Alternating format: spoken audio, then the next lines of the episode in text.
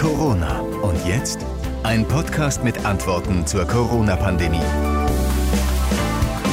Der Lockdown wird verlängert, aber es gibt auch einige Lockerungen und darum soll es heute gehen. Willkommen zu unserer Ausgabe Nummer 75. Es ist Freitag, der 12. Februar und das sind die Themen.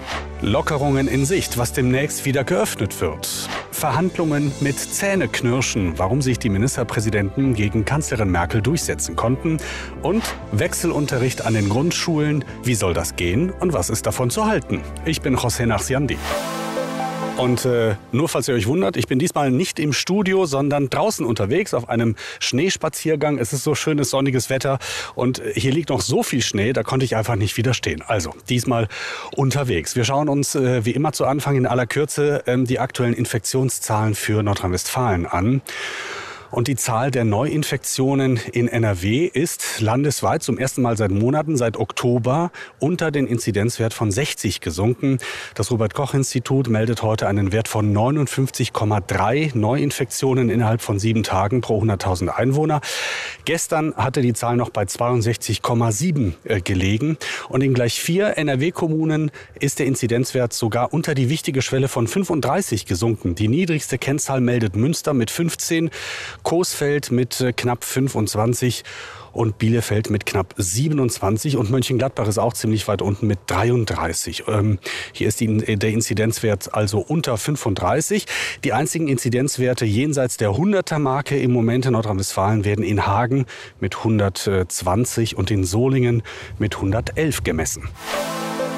Diese Woche wird in die Geschichtsbücher eingehen als die Woche, in der uns endlich wieder erlaubt wurde, bald wieder zum Friseur zu gehen und zur Schule zu gehen. Es gibt äh, zwei Daten, die sollten wir uns merken. Einmal der 22. Februar. Ab diesem Tag werden die Grundschulen in Nordrhein-Westfalen wieder geöffnet und dann der 1. März. Ab diesem Tag dürfen die Friseure und die Fußpfleger wieder öffnen. Kanzlerin Merkel und die Ministerpräsidenten der Länder haben beschlossen, der Lockdown bleibt, aber es gibt eben diese beiden Ausnahmen. Und bevor wir jetzt in die Analyse gehen, ob das sinnvoll ist und ähm, auch wie diese Öffnungen genau aussehen, möchte ich euch erstmal vorstellen, wie die Kanzlerin und äh, auch äh, NRW-Ministerpräsident Armin Laschet diese Entscheidung begründet haben. Hören wir erst äh, Kanzlerin Angela Merkel. Ich weiß auch, dass wir in einem föderalen Staat leben und der Föderalismus ist unter dem Strich die beste oder die bessere Ordnung als ein Zentralismus. Davon bin ich zutiefst überzeugt, selbst wenn es manchmal etwas mühsam ist. Und es gibt ganz, ganz eindeutige und äh, tief stehende, tief verankerte Länderzuständigkeiten. Das sind Schule und Kita. Und da ist es ganz einfach nicht möglich, äh, dass ähm, ich als Bundeskanzlerin mich so durchsetzen kann, als hätte ich da ein Vetorecht, wie das zum Beispiel in der Europäischen Union bei Einstimmigkeit möglich ist. Und deshalb haben wir gesagt, die Kultushoheit zählt hier und die Länder werden das in eigener Verantwortung und sicherlich dann auch noch dargestellt durch die Ländervertreter entscheiden.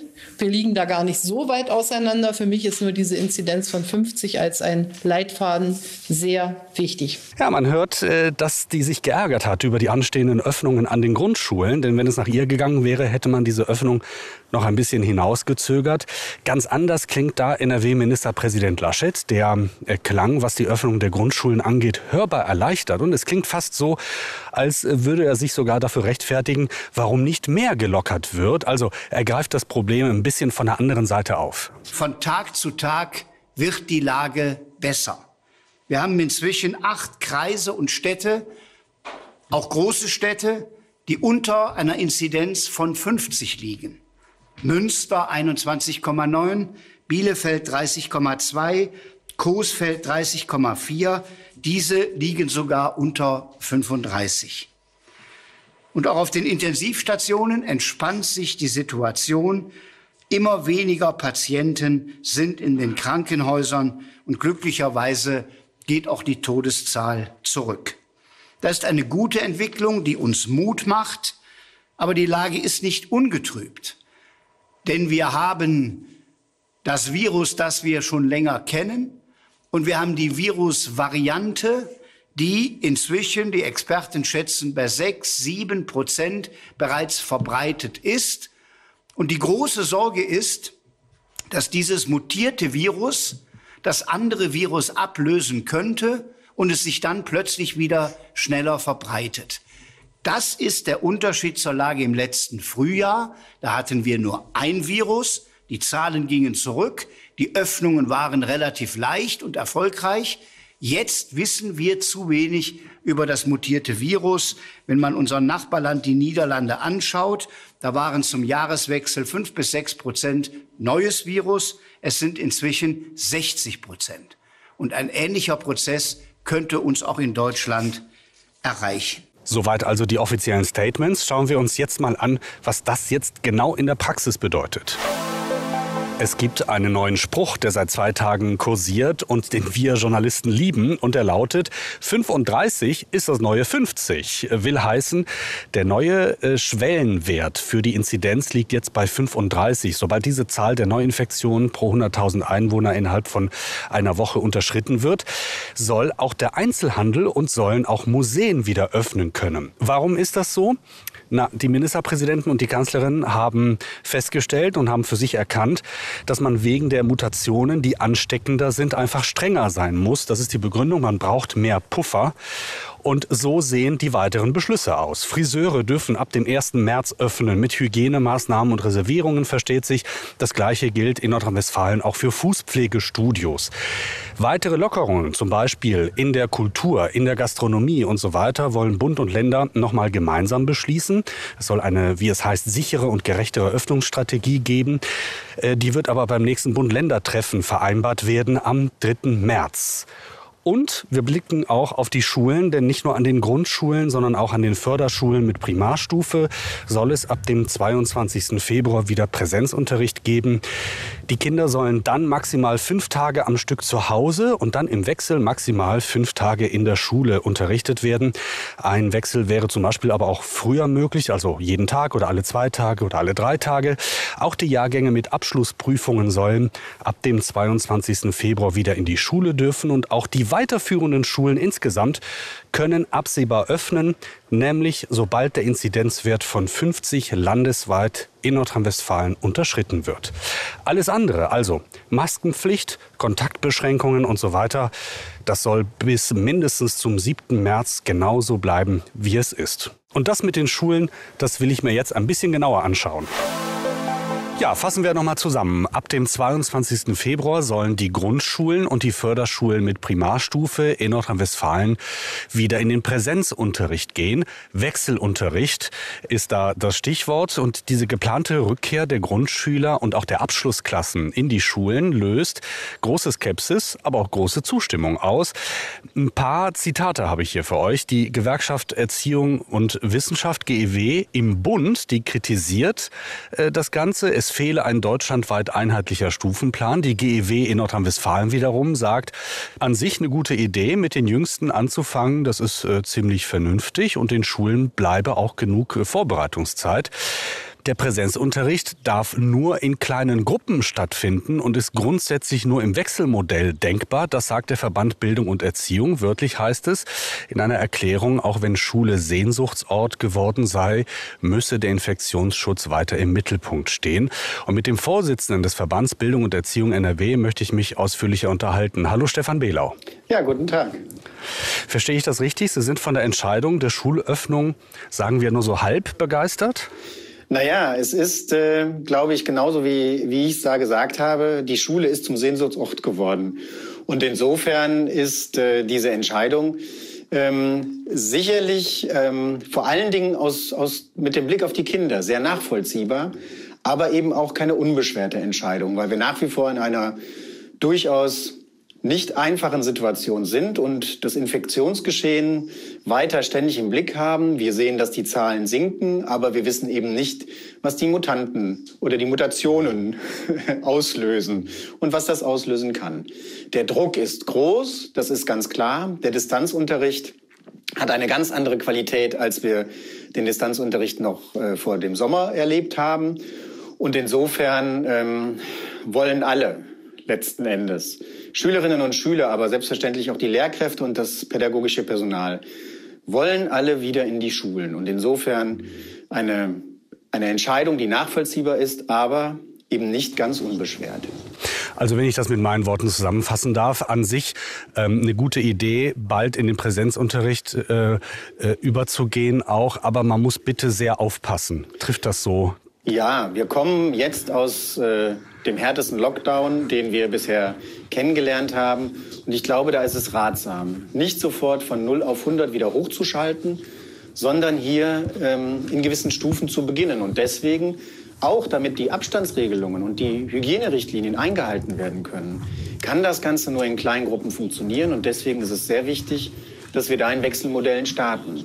Wobei man gleichzeitig sagen muss, natürlich, je kleiner ein System ist, und gerade bei den Grundschulen diese Wechselmodelle natürlich die Kolleginnen und Kollegen vor enorme organisatorische Herausforderungen stellen werden, weil ja nach wie vor auch die pädagogische Betreuung und die Notbetreuung weiter aufrechterhalten bleiben müssen. Und das ist mhm. tatsächlich nicht ganz einfach zu stemmen für die Kolleginnen und Kollegen und sicherlich auch nicht für alle Eltern. Ja, vielleicht sollte ich noch dazu sagen, ähm, wessen, ja, wessen Interessen Sie vertreten. Äh, der, der VBE vertritt vor allem Lehrerinnen und Lehrer, aber auch äh, Sozialpädagogen, Erzieherinnen. Kurz gesagt, Sie sind eine Gewerkschaft. Genau. Machen sich deshalb natürlich äh, Gedanken und Sorgen um die Arbeitsverhältnisse, aber auch um die Gesundheit von Lehrerinnen und Lehrern in, in diesem Fall. Reden wir über die praktische Umsetzung. Sie sagen, das kann nur in kleinen Gruppen und im Wechselmodell stattfinden. Wie muss ich mir das denn ganz praktisch vorstellen? Wird die Klasse einfach halbiert und die halbe Klasse in der Schule unterrichtet?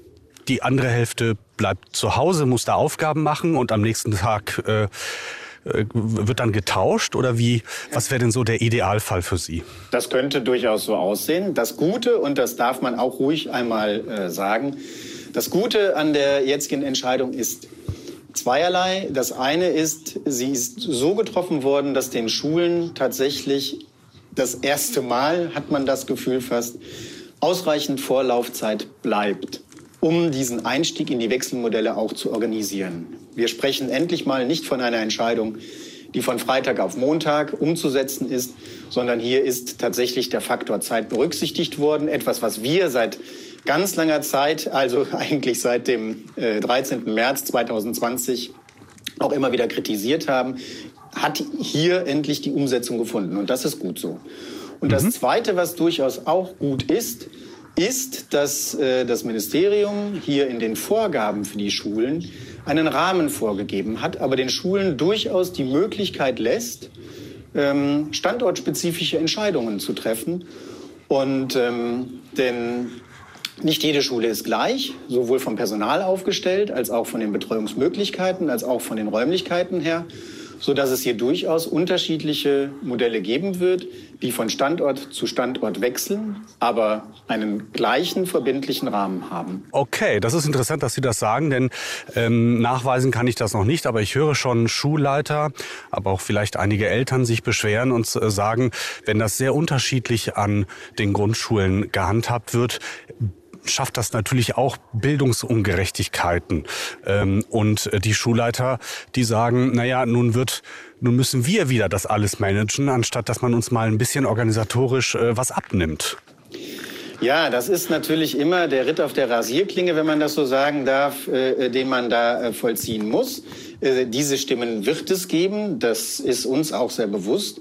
Aber wir wissen auch von ganz vielen Kolleginnen und Kollegen, wenn die Rahmenbedingungen zu eng vorgegeben worden sind, dass dann die kreativen Lösungen, die vor Ort schon gefunden wurden, eben auch nicht umgesetzt werden konnten. Und insofern sind wir hier tatsächlich eher Befürworter dessen, was jetzt passiert ist, nämlich dass auf der einen Seite ein breiterer Rahmen vorgegeben wird, in dem aber dann die Schulen vor Ort ihre verantwortungsvollen, kreativen Lösungen ähm, organisieren und umsetzen können, zum Wohle der Kinder auf der einen Seite, aber eben auch unter den Gesichtspunkten, wie es denn überhaupt mit dem Personal zu stemmen ist, auf der anderen Seite. Jetzt hat die Landesregierung ja ein paar Veränderungen ähm, für die Lehrer angekündigt. Einmal sollen Lehrer mehrmals pro Woche FFP2-Masken zur Verfügung gestellt bekommen.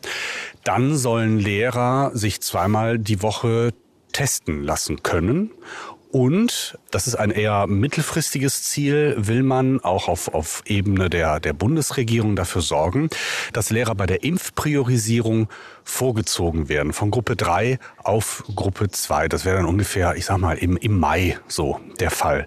Ähm, was halten Sie denn davon, von diesen ganzen Schritten? Also ich finde das äh, durchaus richtig, äh, dass die Verteilung der FFP2-Masken äh, an die Kollegien und an die Schulen jetzt äh, hoffentlich nicht nur Fahrt gewinnt, sondern dann am 22. Äh, Februar auch endgültig geregelt ist. Äh, seit Ende Dezember, glaube ich, stehen die Mittel dazu parat und ähm, sind auch durch die Landesregierung freigegeben worden.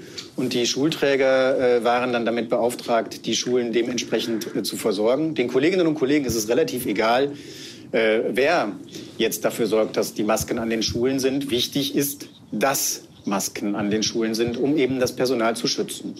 Das Zweite ist, ähm, dass die Erweiterung der Teststrategie ähm, die Schulen sicherlich auch vor organisatorische Schwierigkeiten zum Teil stellen wird, ähm, weil das ja nicht ganz einfach ist, äh, äh, da Termine vielleicht zu kriegen, aber prinzipiell es selbstverständlich zu begrüßen ist, denn es trägt ja zumindest zu einem subjektiven Sicherheitsgefühl, das man auch nicht vernachlässigen darf, mhm. bei. Und ich glaube, wenn man die Entwicklung der Schnelltests ähm, beobachtet, ähm, ist da durchaus auch noch äh, Potenzial, ähm, über die Teststrategie vielleicht äh, weiter nachzudenken. Aber das sind durchaus zwei äh, Dinge, die, ähm, wir durch, die, die wir begrüßen in Nordrhein-Westfalen und die auch gut sind. Und äh, der, der Anstoß, ähm, auch die Impfstrategie in dem, für den Bereich der Erzieherinnen und Erzieher und der Lehrkräfte zu überdenken, ist sicherlich auch wichtig. Wer Bildung priorisiert, der sollte dann auch vielleicht an das Personal denken. Das sagt Stefan Behlau, der Vorsitzende in Nordrhein-Westfalen des VBE. Vielleicht, Herr Behlau, noch mal ganz zum Schluss eine Schnellbewertung der aktuellen Entscheidungen in Nordrhein-Westfalen, was den äh, Wechselunterricht angeht. Was würden Sie denn auf die Schnelle sagen? Daumen hoch, Daumen runter oder Daumen zur Seite? Ja, nach wie vor, glaube ich, es gibt es in dieser Situation, in der wir sind, keine äh, guten oder einfachen Lösungen, sondern es gibt äh, schlechte oder weniger schlechte. Insofern eine nachvollziehbare Entscheidung im Bereich der Grundschulen, nicht eine unbeschwerte Entscheidung, das auf jeden Fall. Ein Wermutstropfen ist aus unserer äh, Sicht ähm, äh, die Entscheidung bei den Abschlussklassen. Hier hätten wir uns auch eine starke Priorisierung für das Wechselmodell ähm, gewünscht. Hier liegt es noch mehr in den Händen der Schulen. Ähm, aber wenn man das dann so bezeichnen könnte, wäre der Daumen wahrscheinlich eher äh, auf der Seite und nicht mehr ganz so weit unten. Okay, also eine 3 plus. Ich habe gestern von der 3 minus gesprochen, aber von ah, dir okay. ganz auch. Okay, 3. Stefan Behlau vom VBE, Dankeschön. Alles klar, herzlichen Dank auch. Und dann gibt es noch die, die bei den Öffnungen komplett in die Röhre gucken. Der Deutsche Hotel- und Gaststättenverband NRW, der übt massive Kritik, weil ja eine Öffnungsperspektive für das Gastgewerbe, also für die Hotels und Restaurants, überhaupt nicht diskutiert wurde jetzt beim Bund-Länder-Treffen. Bevorzugung einzelner Branchen bei Öffnungen sei inakzeptabel und nicht nachvollziehbar, heißt es in einer offiziellen Erklärung. Und darin heißt es weiter, das Gastgewerbe zwischen Rhein und Weser habe die Nase Nase voll. Es gehe nicht darum, dass man jetzt heillos und wahllos alles öffnen solle, aber es sei irgendwie unfair, dass die Friseure zum Beispiel öffnen dürften, die Restaurants aber nicht. Äh, das finde ich ist noch ein wichtiger Gedanke, den wollte ich euch nicht vorenthalten.